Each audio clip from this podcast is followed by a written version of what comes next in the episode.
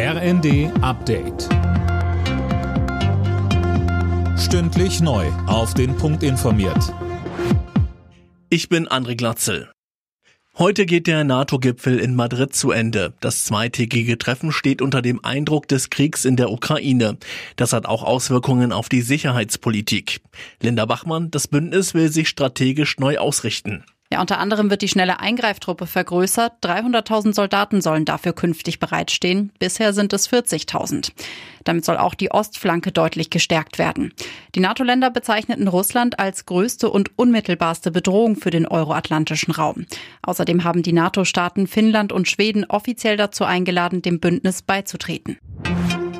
Im Prozess zu den Pariser Anschlägen vor mehr als sechs Jahren ist der Hauptangeklagte zu lebenslanger Haft verurteilt worden. Das hat das Pariser Sondergericht entschieden. Der Mann ist der letzte lebende Angreifer der Anschläge. Dabei starben im November 2015 insgesamt 130 Menschen. Der frühere R&B-Sänger R. Kelly muss für 30 Jahre ins Gefängnis. Das hat ein New Yorker Bundesgericht als Strafmaß festgelegt.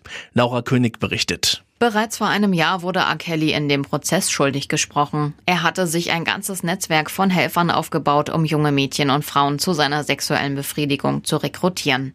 Seine Opfer soll er teils eingesperrt und brutal missbraucht haben. Damit steht das erste Strafmaß gegen den 55-jährigen früheren Musiker.